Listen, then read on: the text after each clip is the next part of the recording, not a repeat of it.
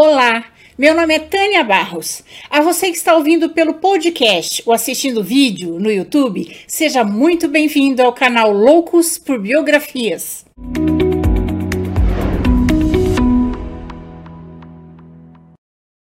Juntos vamos conhecer a vida das pessoas mais interessantes, inteligentes e importantes da história. Mas antes de começarmos, eu gostaria muito de agradecer aos apoiadores do canal no Catarse.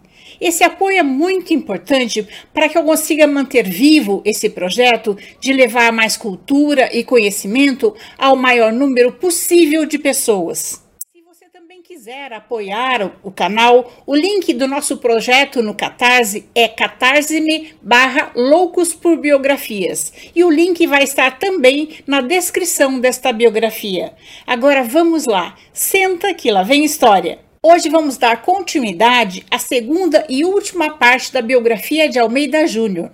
Se você ainda não assistiu ou viu a primeira parte, sugiro que o faça para entender melhor essa história. No dia 2 de maio de 1898, o pai de Almeida Júnior faleceu o pintor era muito ligado a ele, inclusive eles moravam juntos. Depois de perder o pai, Almeida Júnior reconheceu a paternidade de Mário, já com quatro anos, nascido de sua relação com Rita de Paula Ibará. Em 11 de novembro de 1899, Juca Sampaio foi para São Paulo tratar de negócios.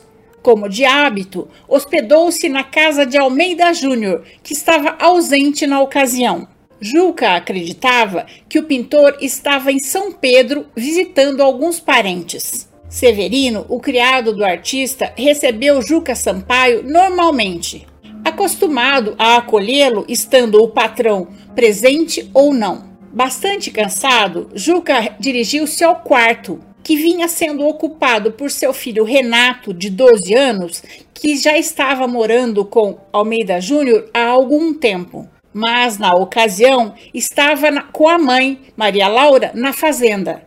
Quando passou diante dos aposentos do seu anfitrião, Juca reparou que a porta estava entreaberta e, curioso, resolveu entrar. Viu o quadro A Noiva que enfeitava uma das paredes e que semanas depois garantiria lances extraordinários no leilão judicial.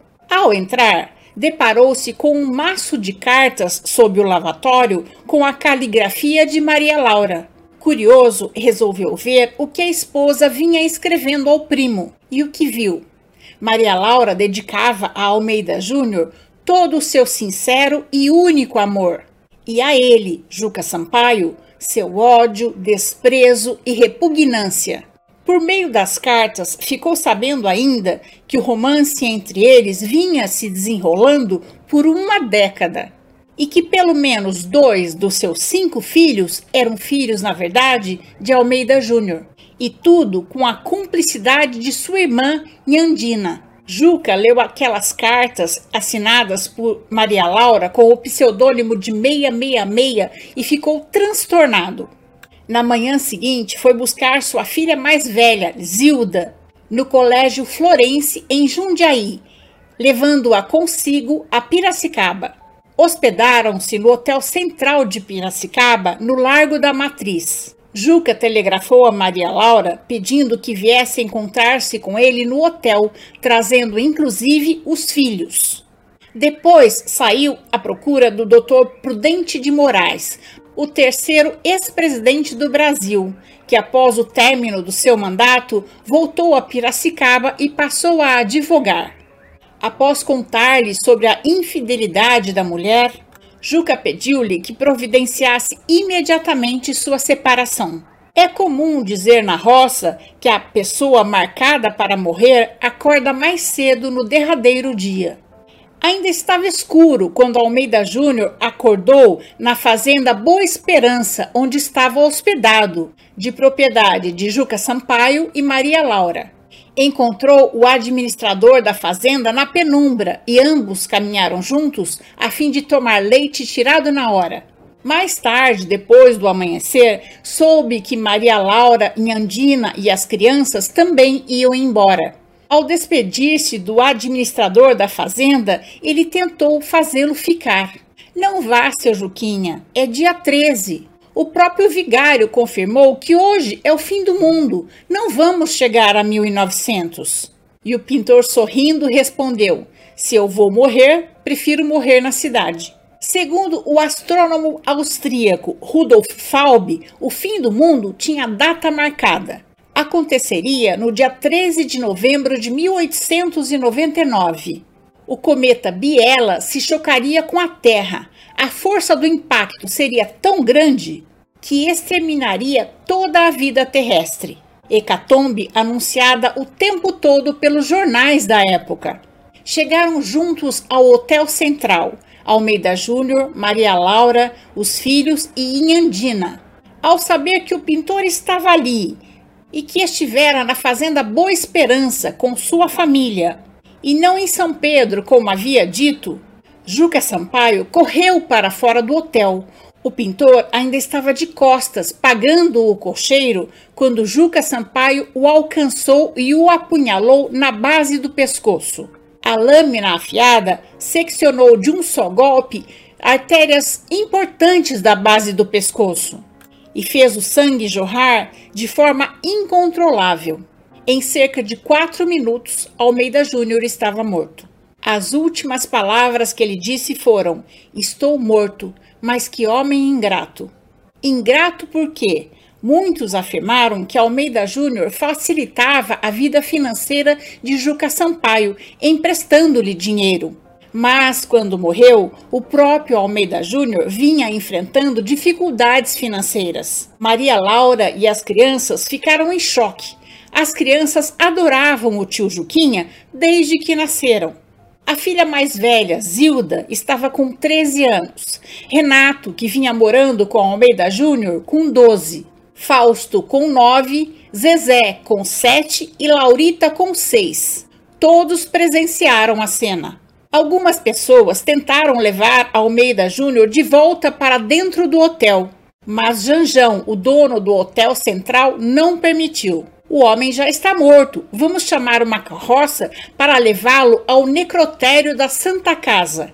Pedro Ferraz do Amaral, uma figura de prestígio na cidade, se mostrou revoltado, lembrando a todos que se tratava de Almeida Júnior, o pintor, e disse: Um homem desses não pode ir numa carroça e imediatamente chamou um carro de praça, encarregando o motorista de transportar o corpo de Almeida Júnior para a Santa Casa e lhe pagou o serviço. Almeida Júnior morreu aos 49 anos, no auge de sua produção artística. Para Olavo Bilac, nunca um homem se pareceu tanto com a terra em que nasceu. Nunca um artista soube com tanto amor transbordar para uma obra de arte o seu temperamento e o de sua gente. Almeida Júnior foi velado na redação do jornal O Popular. Piracicaba estava em choque. Todos na cidade conheciam Maria Laura muito bem. Era uma pessoa encantadora, devota de Nossa Senhora das Dores. Então, por que assinava as cartas que escrevia a seu amado com o número da besta 666? O corpo de Almeida Júnior foi enterrado em Piracicaba, no Cemitério da Saudade. Joaquim Miguel Dutra, notável pintor da região, admirador e amigo da família de Almeida Júnior, mandou construir seu jazigo em alvenaria. No julgamento que se seguiu, foi desmascarada a relação de 10 anos que Almeida Júnior mantinha com Maria Laura. Os jurados piracicabanos concluíram que o acusado tinha agido em legítima defesa da honra e Juca Sampaio foi absolvido. Logo que foi absolvido, Juca tratou de obter a separação de Maria Laura, assistido pelo ex-presidente Prudente de Moraes, na qualidade de seu advogado. Liquidou todos os negócios em Piracicaba e mudou-se para Itu. Juca levou para viver consigo os dois filhos mais velhos, Zilda e Renato, recusando-se a ficar com Fausto, Zezé e Laurita, por acreditar que não fossem seus filhos. Inexplicavelmente, Maria Laura também rejeitou Fausto, que estava com nove anos na época. Felizmente, uma pessoa da família Alves de Lima com quem os Amaral Gurgel tinham parentesco, se penalizou com o abandono do garoto e adotou-o, levando-o para viver com eles em Buenos Aires. Maria Laura nunca mais voltou a ver seu filho Fausto.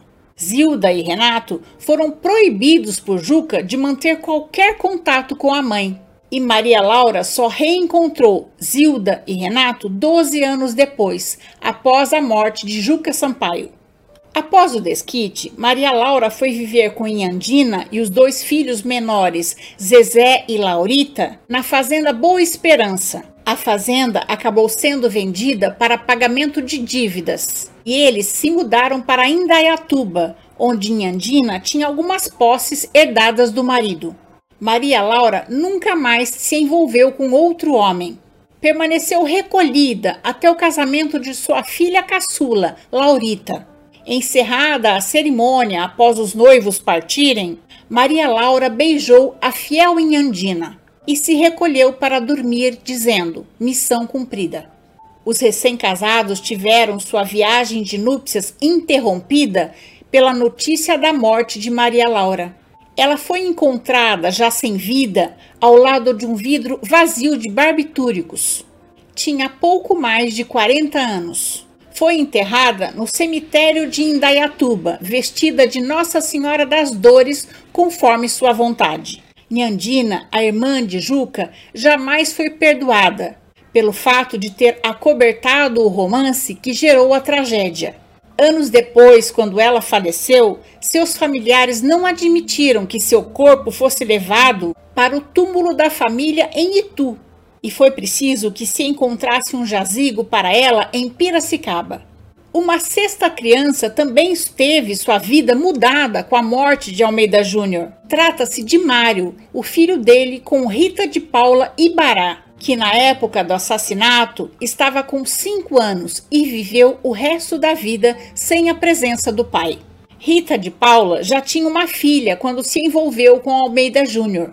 Embora não exercesse nenhuma atividade profissional, era uma mulher independente, tinha recursos financeiros e pôde dar uma ótima educação aos filhos. Não se sabe se por coincidência ou premonição, meses antes de morrer, Almeida Júnior tinha criado duas obras comoventes: Saudades, talvez o quadro de mais sentida expressão que possuímos, segundo Monteiro Lobato, e Partida da Monção, nela deixando retratados a imagem de sensíveis diálogos em torno de despedidas de pessoas amadas. Na tela Saudade, que está na Pinacoteca de São Paulo, parece uma viúva de luto que chora a morte do marido. A modelo do quadro é Rita de Paula Ibará, com quem Almeida Júnior tinha um relacionamento e teve um filho. Curiosamente, o chapéu masculino reproduzido no quadro era o que Almeida Júnior usava para pintar. Ele estava em vias de produzir uma tela de grandes proporções do Salto de Piracicaba. Lamentavelmente, o projeto morreu com o artista. Não se sabe qual seria o rumo da arte no Brasil se ele pudesse continuar se desenvolvendo por duas ou três décadas. Mesmo assim, ele deixou discípulos excelentes como Pedro Alexandrino, que sempre pontuava: tudo o que sei sobre pintura aprendi com Almeida Júnior. Artistas da geração seguinte também foram influenciados. Cândido Portinari, por exemplo, discorria habilmente no início de sua carreira quanto à intenção de criar uma pintura caracteristicamente nacional, o que pretendia fazer, como declarava, na esteira da influência de Almeida Júnior. Por ocasião dos 50 anos da morte de Almeida Júnior, já no século XX, seu jazigo foi convertido em mausoléu para visitação pública. Seus trabalhos mais representativos encontram-se na Sala Almeida Júnior, na Pinacoteca do Estado de São Paulo. E essa é a nossa história de hoje. Se você gostou, deixe seu joinha, faça seu comentário. Lembrando que o canal Loucos por Biografias traz novas histórias todas as semanas no YouTube e em podcast. Encontro vocês na próxima biografia do canal. Até mais!